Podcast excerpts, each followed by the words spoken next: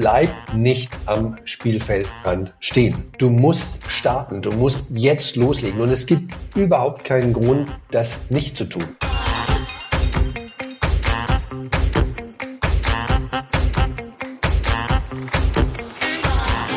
Herzlich willkommen im Finanzhelden Podcast Schwungmasse. Mein Name ist Alicia und ich spreche heute mit Dr. Gerd Kommer über seinen beruflichen Werdegang, seine große Leidenschaft für ETFs und worauf man bei der Geldanlage denn überhaupt achten sollte. Gerd, ich freue mich sehr auf unser Gespräch. Die Storyline sieht nach einer vollgepackten Wissensfolge aus. Schön, dass wir heute hier zusammen sprechen. Ich freue mich auch sehr, Alicia. Also legen wir gleich los. Genau, starten wir doch direkt mal mit der Frage, wann du dich das erste Mal selbst mit deiner Geldanlage beschäftigt hast und wie sich daraus dann vielleicht auch dein Berufswerdegang geformt hat. Gerne, ja. Also ich bin schon ein etwas fortgeschrittenes Semester. Ich bin 61 und vor ungefähr, ja, gut 30 Jahren Damals war ich auch bei einer großen deutschen Bank beschäftigt und hatte endlich ein bisschen eigenes Geld äh, angehäuft, angespart nach zwei, drei Jahren äh, Banktätigkeit, initialer äh, Banktätigkeit und machte mir dann endlich mal Gedanken, ja, wie äh, geht das eigentlich mit der Geldanlage? Was, was kann man da richtig und falsch machen? Was sollte man da machen? Und die Bank, bei der ich da damals äh, tätig war, war nicht die Commerzbank, ähm, die hatte mir auch, also als Bankangestellter ist man da eigentlich eine ganz normale Person, äh, sozusagen äh, Kundenbetreuerin, das war in dem Fall eine Dame, zugeordnet und ähm, gleich ganz zu Anfang, also zwei, drei Jahre vorher noch. Und ich endete dann auch mit einer Lebensversicherung und einem Bausparvertrag. Ne?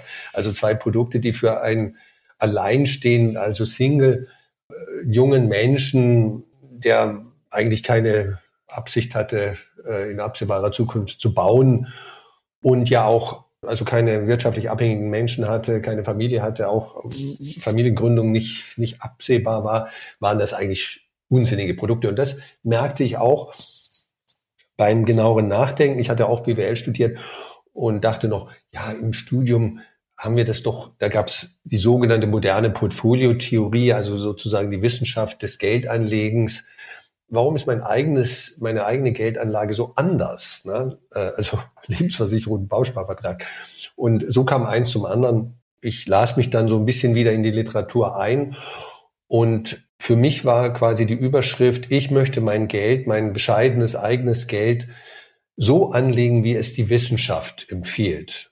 Ja? Aus der Wissenschaft abgeleitete Geldanlage, so, so weit das halt irgend geht. Ne? Ähm, klar, wenn man kleiner Privatanleger ist, kann man äh, manches nicht machen, was jetzt vielleicht in der Wissenschaft möglich ist oder propagiert wird, weil man eben nicht der große institutionelle Anleger ist. Aber in den USA gab es damals Ende der 90er Jahre auch schon sogenannte Indexfonds. Darüber werden wir heute auch noch sprechen. Das, ein ETF ist ein börsengehandelter Indexfonds. Es gibt auch noch nicht börsengehandelte Indexfonds. So startete eigentlich das ganze Indexfonds-Thema in den 70er Jahren, 1970er Jahren.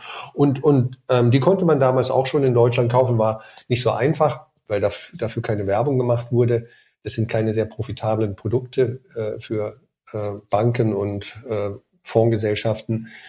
Aber man, man konnte sie finden, wenn man lange genug suchte. Und das tat ich auch. Und so ergab sich das dann irgendwann mal, schrieb ich mein erstes Buch über diese Art von Geldanlegen. Ich tat das allerdings das muss ich wirklich sagen, das klingt ja so ein bisschen pathetisch, aus persönlicher Neugierde, aus intrinsischen Motiven. Nicht, weil ich jetzt dachte, ja, ja ich kann jetzt zum Bestseller-Autor werden und viel Geld mit äh, Buchverkäufen verdienen, sondern weil mich das Thema interessiert. Ich wollte, wollte es selber genau wissen und äh, Schreiben war schon immer so ein bisschen meine Leidenschaft. Ich ganz früher hatte ich mal Journalist werden wollen, kam aber natürlich nicht dazu.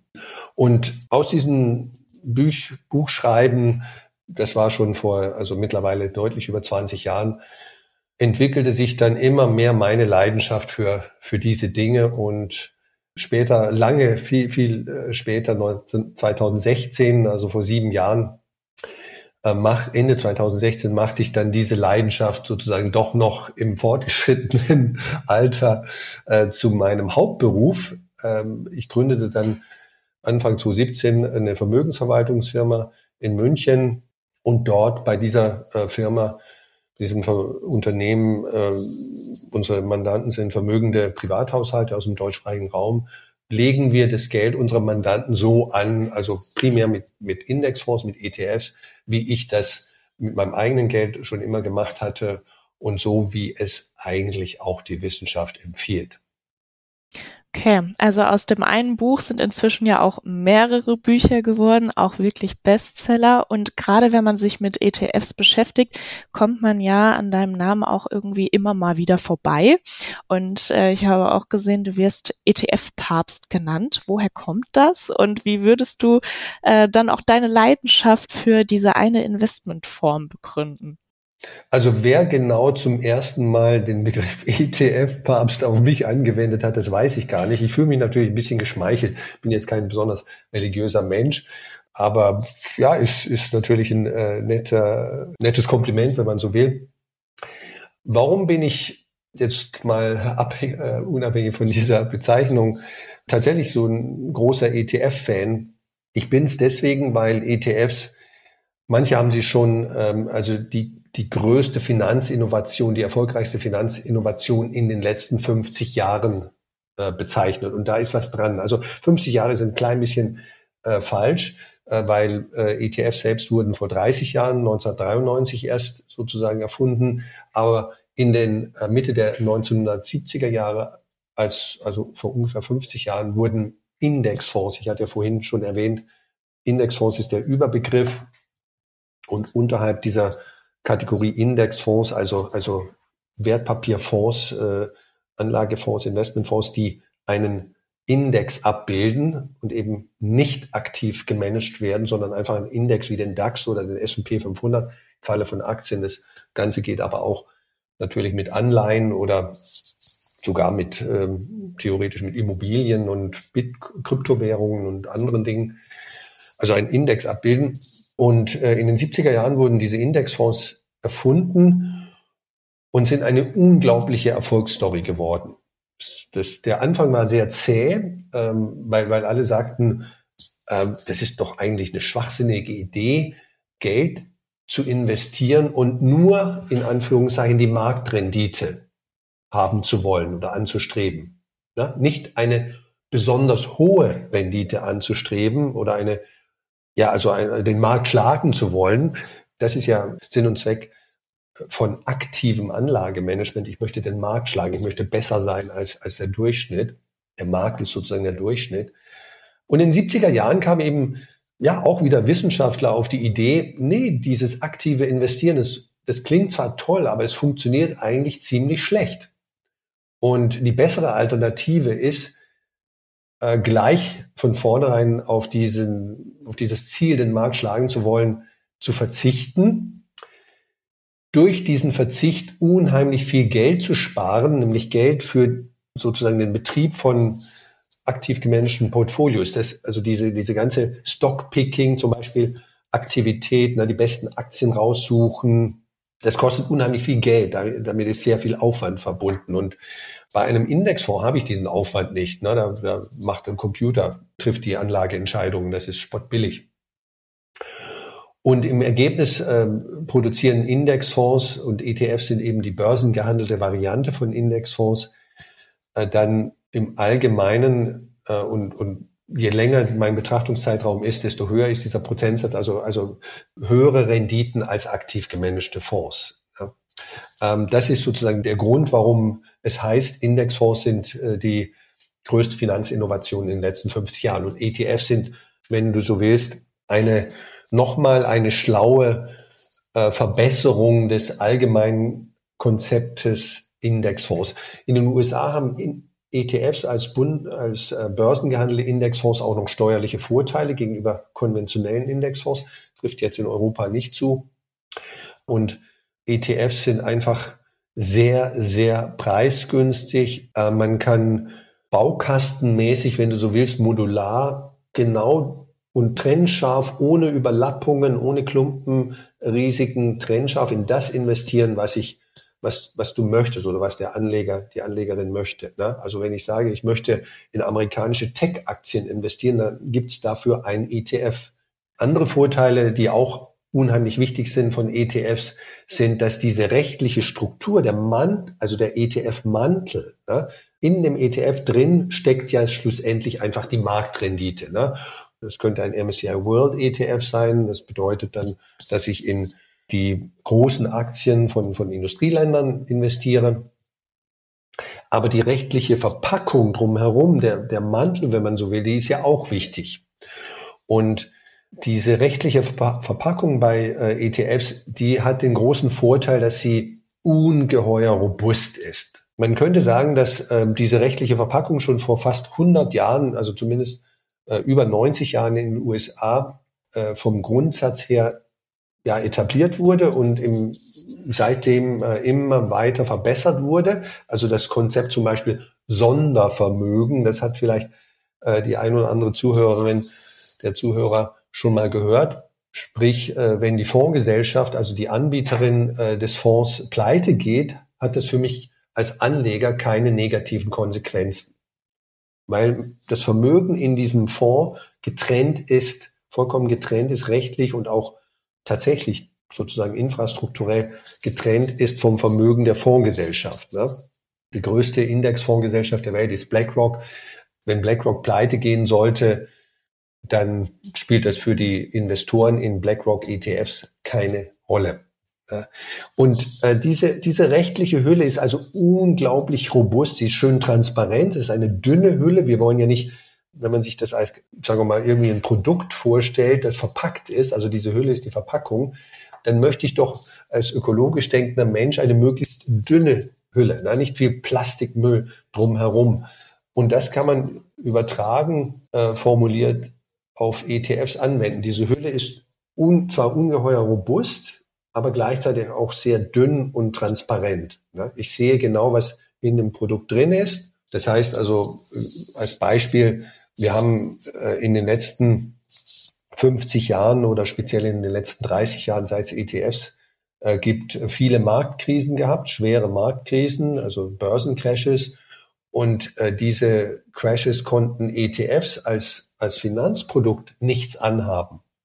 Ja, wir hatten die Dotcom-Blase, ungeheuer starker äh, Crash, der in, in sehr kurzer Zeit ablief, äh, von Anfang 2000 etwa. Dann äh, acht, neun Jahre später hatten wir die große Finanzkrise ab etwa Anfang 2008. Nochmal genauso heftig. Dazwischen gab es auch äh, viele kleinere Krisen, einen sogenannten Flash Crash und so weiter. Ähm, es gab dann äh, 2020 die Corona-Crash. Ähm, und durch all diese Krisen sind ETFs als, als rechtliche Verpackung, als Hülle für ein Investment vollkommen problemlos durchgekommen. Also wir haben mehrere Stresstests sozusagen erfolgreich absolviert. Und aus all diesen Gründen bin ich ein großer ETF-Fan. Sie sind, irgendjemand hat mal gesagt, das Sparbuch des 21. Jahrhunderts. Ich glaube, das ist keine Übertreibung. Wir müssen als äh, Anlegerinnen und Anleger in Deutschland, als Privatanleger weg von den zwei historisch gesehen üblichen Geldanlageprodukten, die aber beide, was, was Altersvorsorge anbelangt, nicht wirklich gut sind. Und diese zwei Produkte sind die verzinsliche Bankeinlage, also ein, ein Sparbuch hat man früher gesagt, heute ein Tagesgeld mit einem Tagesgeld werde ich auf lange Sicht gerade eben die Inflation verdienen. Ne? Also seit zwei Jahren haben wir wieder Zinsen, aber diese Zinsen sind eigentlich nicht höher als die, die Inflation. Und das, das ist so ein typisches Bild. Ne? Und die Lebensversicherung, die kapitalbildende Lebensversicherung, das ist das zweite Lieblingsprodukt der Deutschen, wenn es um liquides Vermögen geht. Das ist eigentlich genauso schlecht. Also damit kann ich auf lange Sicht auch nicht wirklich nennenswert oberhalb der Inflation Geld verdienen. Und äh, ETFs aus meiner Sicht sind in die Zukunft gerichtet und sollen auch in die Zukunft gerichtet der Ersatz, die, der bessere Ersatz für diese beiden Produkte sein zur Altersvorsorge und, und Vermögensbildung von breiten Bevölkerungsschichten. Okay, jetzt haben wir ganz viel über die Vorteile von ETFs gehört. Die ETFs sollen ja auch befüllt werden oder die sind ja äh, befüllt mit, mit Wertpapieren, Aktien, Anleihen, Immobilien. Lass uns da gerne mal einen Blick drauf werfen. Welche Anlageklasse magst du denn am liebsten und warum? Ich bin natürlich, äh, das wird jetzt niemand überraschen, der die heute zuhört, ähm, ein großer Fan von Aktien. Einerseits, weil Aktien nun einmal die Anlageklasse sind mit den höchsten langfristigen Renditen, natürlich auch mit äh, hoher Volatilität, also Schwankungen im Zeitablauf, aber mit den höchsten äh, langfristigen Renditen, äh, höher als zum Beispiel selbstgenutzte Wohnimmobilien.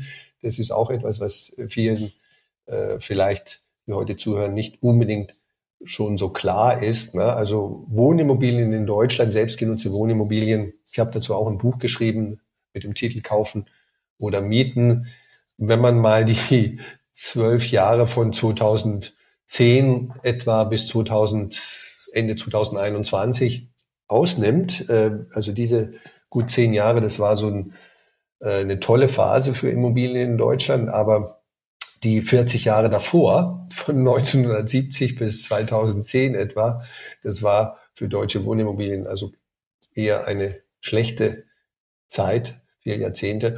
Und auf lange Sicht sind Aktien einfach äh, rentabler, rentabler auch als selbstgenutzte Wohnimmobilien, wenn man richtig äh, rechnet, finanzmathematisch richtig rechnet. Und das ist eigentlich der Grund, ähm, der erste Grund, warum ich äh, Aktien liebe und, äh, und auch in meiner eigenen Vermögensanlage schwerpunktmäßig nutze.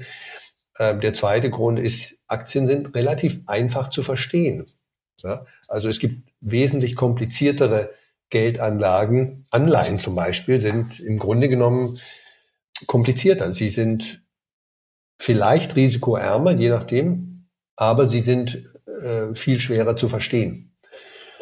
Und wenn ich zum Beispiel Vermietung, vermietete Wohnimmobilien oder vermietete Immobilien im Allgemeinen betrachte, also das ist ein viel, viel komplizierteres äh, Investment-Thema. Ne? Und ähm, Kryptowährungen ähm, auch nicht unbedingt jedermanns Sache im Sinne von Einfachheit und Umsetzbarkeit und Risiko und so weiter. Ähm, und insofern, also Aktien ähm, sind, wenn ich Aktionär bin, dann bin ich, gebe ich Unternehmen Risikokapital, Eigenkapital. Mit diesem Kapital in wirtschaften diese Unternehmen. Sie erstellen äh, Güter und Dienstleistungen, die Menschen äh, zum, äh, wenn man so will, Überleben brauchen. Ne? Lebensmittel, Kleidung, Transportdienstleistungen, äh, Transportprodukte. Pharmaprodukte und so weiter. Und um nochmal den Bogen zu ETFs zu schlagen, wenn ich mit ETFs in die Weltwirtschaft, äh, in die Welt AG, das ist so ein, so ein Begriff, den äh, irgendjemand auch mal geprüft, äh, geprägt hat und den ich sehr gelungen finde. Ne? Also mit, mit ETFs kann ich sozusagen in die Welt AG investieren, also in, in die gesamte Weltwirtschaft, in alle börsennotierte äh, Unternehmen. Ein, ein MSCI World ETF wäre ein einfaches Vehikel, das zu tun dann investiere ich in Tausende von Unternehmen. Tausende von Unternehmen. Ich stelle diesen Unternehmen äh, Risikokapital zur Verfügung, damit sie die Güter und Dienstleistungen, die acht Milliarden Menschen auf diesem Planeten jeden Tag brauchen, zum nackten Überleben und hoffentlich auch zur etwas mehr als nur dem nackten Überleben. Die Unternehmen stellen diese Güter und Dienstleistungen her und benutzen dafür das Kapital, das ich ihnen als Eigenkapital via Aktieninvestment zur Verfügung stelle und ich als Aktionär bekomme dafür eine Risikokompensation, also meine Rendite, meine Aktionärsrendite.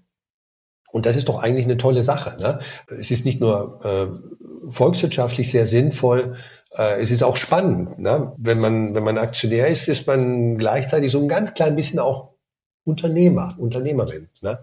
Und das alles zusammengenommen finde ich einfach toll man merkt schon, du findest das toll und vor allem so in die Weltwirtschaft zu, zu investieren und daran auch teilzuhaben und äh, das wahrscheinlich auch zu beobachten. Jetzt gehen wir noch mal so einen Schritt zurück. Wir bekommen ganz häufig aus der Community die Frage, dieses Losgehen, wie, wie starte ich denn jetzt, wie kann ich mein Depot zusammenstellen und wie viele ETFs braucht man denn eigentlich und überhaupt, kann es überhaupt ein passendes Depot für alle Einsteigerinnen jetzt für die Altersvorsorge geben?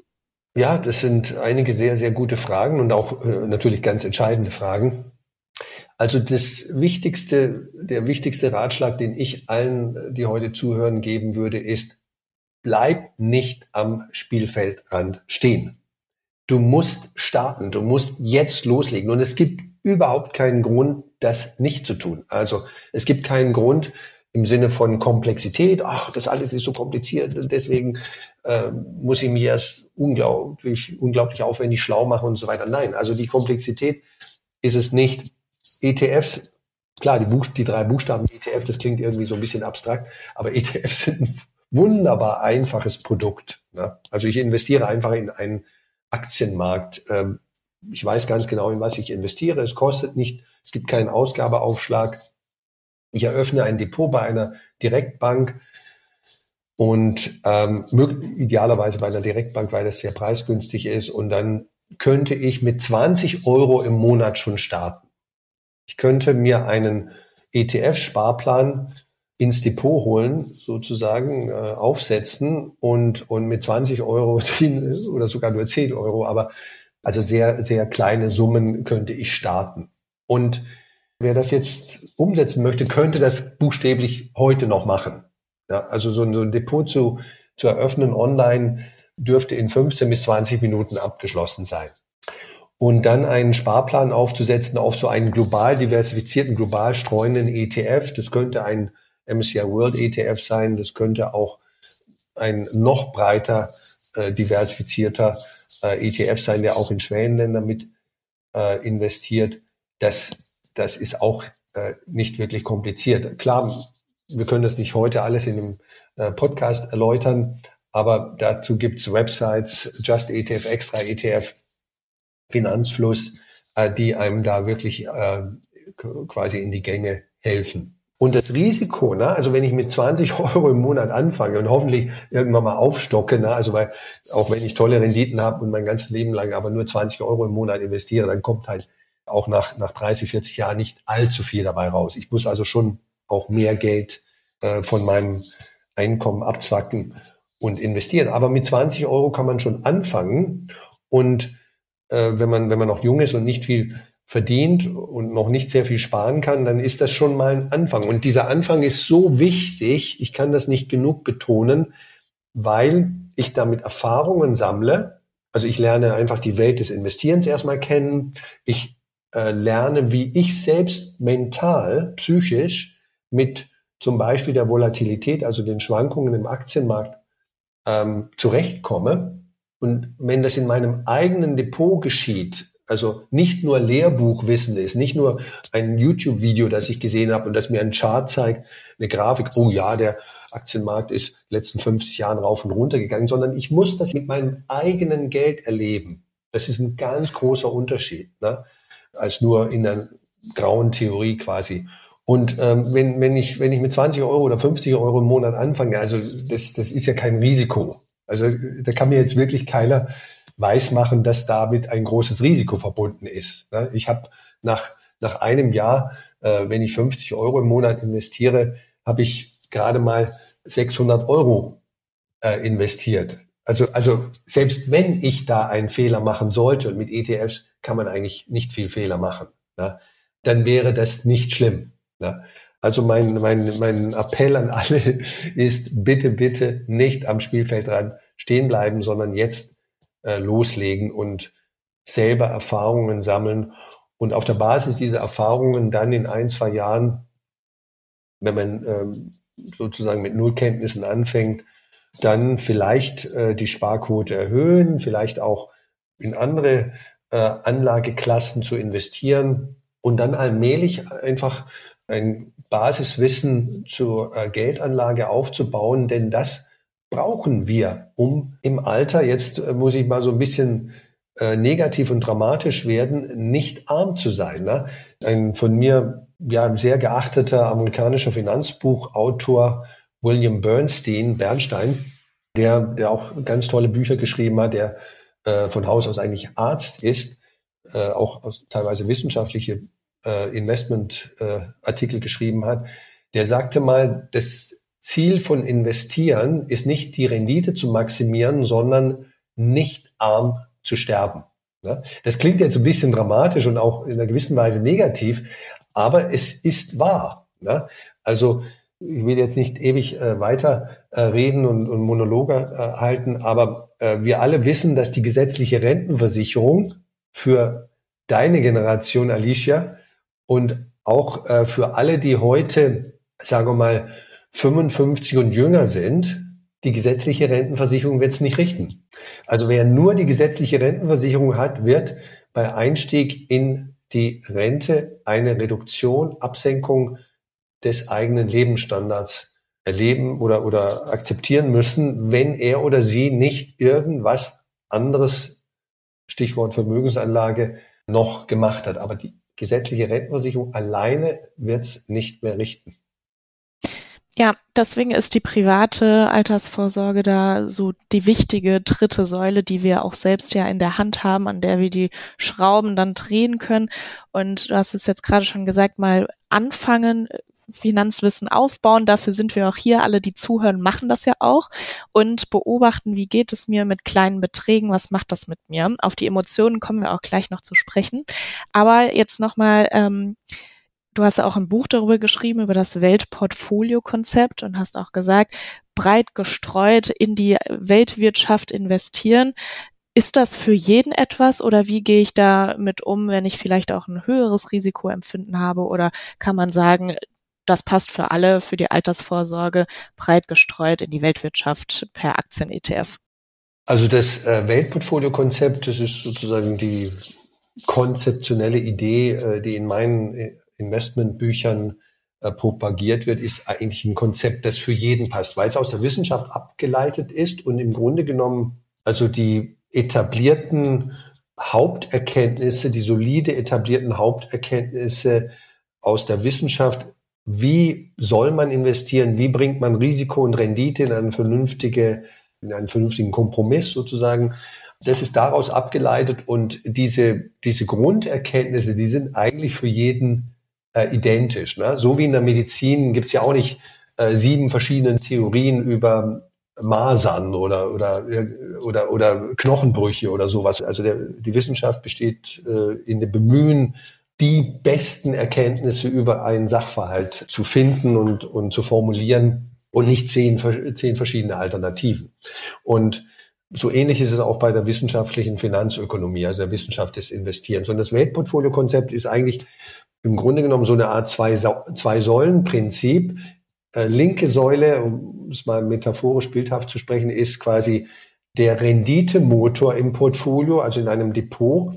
Und der besteht in erster Linie aus einem globalen Aktieninvestment. Das kann man mit ETFs wunderbar umsetzen. Und diese, diese linke Säule wird ergänzt durch eine zweite Säule, sagen wir mal die rechte Säule, die sozusagen der Stabilitätsanker ist in diesem, äh, in diesem Portfolio.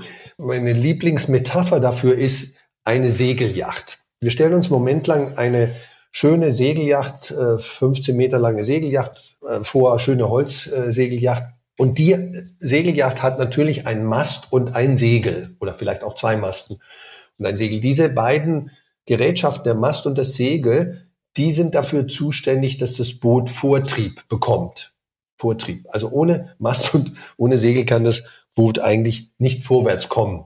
Äh, jedenfalls nicht kontrolliert und auch nicht äh, schnell, ne? sondern wäre letztlich äh, nur vielleicht durch die Meeresströmung würde es sich ein bisschen bewegen. Aber diese beiden Dinge sind wichtig, Mast und Segel. Aber ein, äh, eine Segeljacht, die auf, auf einem Meer letztlich betrieben werden soll und nicht nur auf einem kleinen Teich oder See, die hat auch noch Sicherheitsgerätschaften, zum Beispiel ein kleines Rettungsboot, einen Anker und auch vermutlich Rettungswesten und diese Gerätschaften, das kleine Rettungsboot, der Anker und die Rettungswesten, die bremsen das Boot. Die bremsen das Boot. Ne? Der, der, der Anker ist schwer, der drückt das Boot ins Wasser, bremst das Boot, also egal bei welcher Geschwindigkeit das Boot unterwegs ist, ohne den Anker wäre es schneller. Und das Gleiche gilt für das äh, kleine Rettungsboot. Das ist, äh, verursacht Luftwiderstand, äh, bremst das Boot auch und natürlich die Rettungswesten auch, die machen äh, sozusagen, sind unangenehm zu tragen etc. Aber trotzdem würde ja keiner auf dem Atlantik rumschippern ohne solches Sicherheitsequipment. Und das ist sozusagen, was ich ausdrücken möchte. Ich habe auf meinem, in meinem Portfolio, also auf der Segelyacht, Gerätschaften, die für den Vortrieb zuständig sind, das Segel und äh, der Mast. Und ich habe Gerätschaften, die für die Stabilität, für die Sicherheit zuständig sind. Ähm, und beides zusammen ist notwendig, weil auf lange Sicht wird es irgendwann mal einen Sturm geben. Kann natürlich sagen, ich fahre, ich versuche nur bei schönem Wetter zu segeln, aber das, selbst, selbst wenn ich diesen Vorsatz habe, werde ich ihn nicht zu 100 Prozent umsetzen können. So ähnlich ist es beim Geldanlegen. Ich muss etwas haben, was mir Vortrieb gibt und das Tagesgeld und die Lebensversicherung sind das nicht. Das kann ich hier nur noch mal betonen, sondern ein, einen echten Vortrieb. Das könnte ein global diversifizierter Aktien-ETF oder mehrere solche ETFs sein. Und ich brauche im Normalfall, wenn ich nicht äh, professioneller Hochleistungssegler bin, der jetzt auf Rennregatten geht, brauche ich auch noch Teile in meinem Portfolio, die für die Stabilität zuständig sind, also Risikominimierung, Risikoreduktion. Und äh, das kann man zum Beispiel erreichen, indem man, jetzt stellen wir uns mal vor, jemand hat 50.000 Euro zum Investieren, ich benutze diese Zahl jetzt völlig willkürlich. Ne? Genauso gut könnte man das auf 10.000 Euro beziehen oder auf 10 Millionen. Und diese 50.000 Euro könnten, könnte man sagen, okay, dann mache ich jetzt ähm, für Alicia, die ist noch sehr jung, ein äh, 80-20-Portfolio, 80 Prozent, also äh, 40.000 Euro äh, sind investiert in einen globalen Aktien-ETF und die restlichen 10.000 Euro äh, sind in ein zum Beispiel Tagesgeld bei der Commerzbank 10.000 Euro Tagesgeld. Das ist auch innerhalb der staatlichen Einlagensicherung. Ne? Also sollte die Commerzbank mal in Schwierigkeiten geraten, würde äh, der, äh, der Staat diese 10.000 Euro garantieren. Kann also nicht viel schiefgehen. Und wenn du mal in einem Notfall schnell an Geld kommen musst, dann hast du diese 10.000 Euro. Das ist ein Vorteil. Diese 10.000 Euro dämpfen das Gesamtrisiko des Portfolios eigentlich immer. Ne? Und diese Mischung, ne, diese in deinem Beispiel, in diesem Beispiel ist es jetzt eine 80-20-Mischung. Äh, das kann man natürlich genauso gut noch konservativer machen, 60-40, also immer den risikobehafteten Teil zuerst genannt. Oder man könnte es auch aggressiver machen, 90-10, 100-0, aggressiv im Sinne von stärker Rendite orientiert. 100-0 ist auch gut. Also das bedeutet so, so in Bezug auf die Yacht, ich habe eigentlich fast kein Sicherheitsequipment mehr auf dem Boot. Na, dann kann ich natürlich schneller segeln, aber ich muss auch die Konsequenzen tragen. Na? Und das ist eigentlich das Weltportfolio-Konzept. Das ist aus der Wissenschaft abgeleitet, also diese duale Zwei-Säulen-Strategie, dass ich eine für mich passende Mischung aus Aktien und risikoarmer Anlage Ne? Die risikoarme Anlage könnte ein Tagesgeld sein innerhalb der staatlichen Einlagensicherung oder es könnte auch ein Anleihen-ETF sein, also zum Beispiel in sichere Unternehmensanleihen mit kurzer Restlaufzeit investieren. Das ist so verkürzt äh, das Weltportfolio-Konzept. Und ich kann nur noch mal betonen, das ist nicht meine Erfindung in dem Sinne, sondern das ist aus der Wissenschaft abgeleitet. Also so ähnlich investieren auch ganz, ganz große institutionelle Anleger. Ne? Also Pensionsfonds oder die Fonds amerikanischer privaten, privater Universitäten und auch äh, ganz große Family Offices und so weiter. Also das Grundkonzept ist immer diese zwei Säulen. Okay, rational gesehen, und du hast es auch gesagt, äh, dieses Konzept basiert auf wissenschaftlichen Erkenntnissen, macht das ja auch alles Sinn, ist plausibel. Was ist aber dann vielleicht auch mit meinem Mindset? Wie kann ich das auf diese rationale Entscheidung dann hinführen und wie, gehe ich mit diesem Zögern um? Ja. Also sagen wir mal so, ich muss jetzt ganz äh, quasi Party-Spoiler-mäßig sagen, im Idealfall haben Emotionen beim Geldanlegen, bei der Vermögensbildung keinen Platz. Ne? Äh, wir brauchen Emotionen in unserem Leben ähm, in vielerlei Hinsicht. Ne? Natürlich in unseren Beziehungen, die wir haben zu anderen Menschen, romantisch und Freundschaften und so weiter, Familie, ist ja völlig klar. Aber es gibt Gebiete im Leben und investieren ist eines davon, wo Emotionen wirklich nicht helfen, weil sie einfach andere Baustelle sind quasi. Ne? Beim Investieren soll, sollten wir mit Betonung auf sollten, ob wir das können und auch tun werden, ist eine andere Frage. Aber äh, der Appell zumindest ist da, das Ziel ist da, Emotionen möglichst ja, äh, zu eliminieren, wenn man so will. Ne? Wie gesagt, ob es mir gelingt, ist, ist eine andere Frage und vermutlich wird es mir nicht vollständig gelingen. Wenn, wenn mein Depot, angenommen, ich habe ein 100-0 Aktiendepot ne? und jetzt haben wir äh, einen starken Aktiencrash, dann kann das 50 Prozent runtergehen. Ne? Ich hatte mal 50.000 Euro vor zwei Jahren, jetzt habe ich noch 25.000 Euro. Ne? Das wird mich emotional vermutlich deutlich tangieren. Ne? da wird es nicht sehr viele geben, die, die das komplett kalt lässt. Aber im Idealfall äh, lasse ich mich durch diesen Stress äh, nicht zu Kurzschlussreaktionen, zu, zu Verzweiflung und, und ähnlichen äh, hinreißen. Also ein Beispiel, ne? Äh, wenn ich global diversifiziert über ETFs in den globalen Aktienmarkt investiere, dann weiß ich, weiß ich, dass dieser Buchverlust dieser Buchverlust wieder ausgeglichen werden wird, dass mein Portfolio wieder zurückkommen wird. Ja? Ich weiß das, weil es so war in den letzten 200 Jahren. Selbst im Zweiten Weltkrieg. Also zum Beispiel äh, der globale Aktienmarkt stand am Ende des Zweiten Weltkriegs und der Zweite Weltkrieg war ja nun wirklich die schlimmste aller denkbaren Katastrophen. Also schlimmer kann es nicht mehr kommen. Am Ende des Zweiten Weltkriegs stand der globale Aktienmarkt höher, höher als am Anfang. Ja? Also im September 1939 begann der Zweite Weltkrieg. Dann gingen die globalen Aktienmärkte erstmal runter. Das ist so ein typisches Muster, wenn, wenn große äh, Kriegskonflikte geschehen. Aber in den folgenden Jahren, als vielleicht immer deutlicher wurde, ja, äh, das Ganze wird nochmal, ist zwar eine Riesenkatastrophe, aber es wird die Weltwirtschaft nicht vollkommen zerstören und so weiter. Dann irgendwann mal fingen die äh, Aktienmärkte, die globalen Aktienmärkte, nicht der deutsche Aktienmarkt, fingen an, sich wieder zu erholen. Und im Oktober 1945, als Japan kapitulierte, stand der globale Aktienmarkt höher, höher als vor dem Zweiten Weltkrieg. Und ich könnte analoge Beispiele für alle möglichen äh, großen Krisen, die wir hatten in den letzten 120 Jahren, äh, noch erzählen. Das Grundmuster ist immer dasselbe. Der globale Aktienmarkt steigt langfristig und selbst große Katastrophen, also die Weltwirtschaftskrise 1929 bis äh, 33 und dann setzt wieder eine Erholung ein, äh, war ein, ein anderes Beispiel. Wenn ich breit diversifiziert bin, wird mein Investment zurückkommen. Ich muss nur mental, schrägstrich emotional und liquiditätsmäßig in der Lage sein zu warten, stillzusetzen, ne, Buy Hold zu betreiben. Also mental muss ich sein, weil ich mein, meine Ängste im Griff habe, sozusagen. Vielleicht aufgrund von Wissen, von Erfahrung. Ich bin schon früher mal durch Krisen gegangen und es wurde alles wieder gut.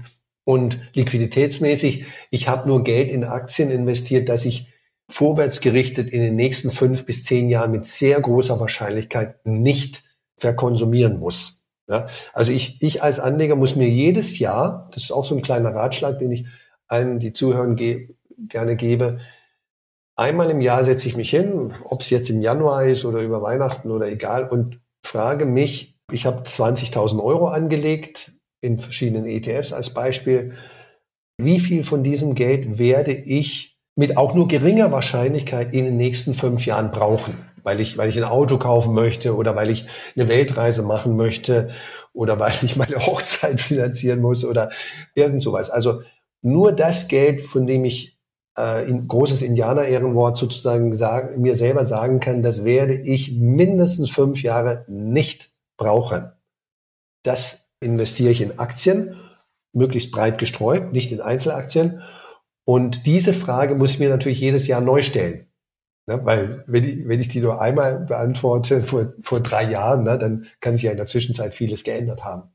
Absolut. Ich habe da jetzt schon einige Do's und Don'ts auch rausgehört, ja auch im Laufe unseres Gesprächs und die würde ich jetzt zum Abschluss gerne nochmal zusammenfassen, damit ich alle auch hier nochmal Stift und Zettel zücken können und mitschreiben quasi. Also, wichtigstes Do beziehungsweise auch wichtigstes Don't, nicht am Spielrand stehen bleiben, sondern loslegen. Mit kleinen Summen ausprobieren, gucken, was macht das mit mir, wie verhält sich auch meine Emotion damit, und dann eben auch abgeleitet, darüber haben wir gerade gesprochen, die Emotionen irgendwie im Griff behalten, sich darauf besinnen, was sagt die Wissenschaft, was sagt die Historie. Natürlich ist es keine Garantie für die zukünftige Entwicklung, aber wir sind davon überzeugt, dass es auch beim langfristigen Anlagehorizont alles wieder gut werden kann. Also das nächste Du in den nächsten fünf Jahren, was an Geld benötigt wird, nicht an der Börse investieren. Dafür gibt es andere Finanzprodukte breit diversifizieren, Risiko streuen und ähm, ja, je nachdem, was man dann eben auch an Liquidität braucht, nicht an die Börse, sondern eben auf dem Tagesgeldkonto parken. Da ist dann auch der Notgroschen gut geparkt. Genau, habe ich was vergessen? Möchtest du noch was ergänzen? Ich würde noch sagen, ja, also die eigene Sparquote ich würde noch ergänzen, die eigene Sparquote sollte natürlich nicht bei 10 Euro im Monat verharren. Damit kann man anfangen. Das ist ein guter Start für jemand, der sehr jung ist und sozusagen eigentlich sein ganzes Vermögen, sein ganzes Einkommen noch äh, verkonsumieren muss. Ist ja völlig normal, wenn man, wenn man jung ist, um Gottes Willen. Also bitte nicht denken, dass ich so naiv wäre, zu sagen, jemand, der gerade seine Lehre abgeschlossen hat oder sein Studium, kann jetzt schon anfangen, großartig zu sparen. Aber die 10 Euro oder die 20 Euro, die könnte diese Person abknapsen. Mehr so im Sinne von, ich möchte jetzt Erfahrungen sammeln. Ne? So wie was. Aber später, ne? also wenn ich jetzt Student, Studentin bin, ich habe mm, dann irgendwo mit 26 meinen Master äh, Abschluss gemacht. Ich, ich benutze jetzt nur ein Beispiel. Ne? Jeder hat äh, eine andere Biografie und man muss jetzt nicht unbedingt studieren. Aber angenommen, das wäre so ein Fall, dann äh, fange ich natürlich mit den 20 Euro an. Allerdings äh, noch mal zehn Jahre später, dann bin ich äh, 36, dann soll es natürlich nicht mehr nur 20 Euro im Monat sein. Denn wie wir vorhin ja auch gesagt haben, auch tolle Renditen, wenn sie sich auf eine ganz kleine Bemessungsgrundlage, nämlich 20 Euro im Monat beziehen, führen natürlich nicht zu nennenswertem äh, Vermögen. Also ich muss auch so ein klein bisschen die Disziplin mitbringen. Konsumverzicht, das ist ja Sparen, das ist ein anderes Wort für Sparen, ähm, dann im Zeitablauf zu praktizieren. Und so wird quasi dann ein Erfolg draus, dass ich spare und äh, ein bisschen Konsumverzicht übe und dann vernünftig dieses Geld investiere und dann vom Zinseszinseffekt profitiere. Zinseszinseffekt ist auch ein gutes Stichwort. Da haben wir auch schon eine Podcast-Folge drüber gemacht. Die können wir gerne in den Show Notes verlinken. Aber ich glaube, wir haben ganz viel mitgenommen und äh, zum Abschluss, Gerd, gerne noch ein Learning, was du so aus den letzten Wochen, Monaten, vielleicht vorgestern irgendwie mitgenommen hast, was du jetzt noch mit unseren Zuhörerinnen und Zuhörern teilen ja. möchtest. Also wer schon so ein bisschen weiter ist beim Nachdenken und Lernen über äh, Investieren, der, die sollte vielleicht Folgendes äh, sich zu Herzen nehmen. Tech-Aktien sind in den letzten Jahren super gut gelaufen. Die Googles dieser Welt, die Teslas, die Apples, Amazons, Nvidias etc. Und ein Ratschlag für diejenigen, die schon ein bisschen weiter äh, sind auf dieser Lernkurve, ist nicht der Vergangenheit hinterher investieren. Also diese, diese Tech-Werte werden nicht ewig so tolle Renditen haben und Ganz besonders schlau ist es, wenn man so ein ganz klein bisschen antizyklisch investiert und sagt, okay, ich werde diese Tech-Werte, die jetzt relativ teuer sind, hoch bewertet sind, also hohe Aktienbewertungen haben, die werde ich eher so ein bisschen untergewichten in meinem Portfolio. Aber das fällt einem schwer, weil viele Menschen glauben, sie müssten halt in das investieren, was in den letzten fünf Jahren oder zehn Jahren besonders gut gelaufen ist. Beim Investieren eher so ein bisschen denken wie jemand, der Kiwis oder, oder Lebensmittel kauft, einfach eher, also wenn etwas sehr stark im Preis gestiegen ist, ist das eher ein Grund, weniger zu kaufen. wenn es sehr stark im Preis gefallen ist, eher ein Grund, mehr zu kaufen. So ein klein bisschen diese Denke auch beim Investieren anwenden. Super.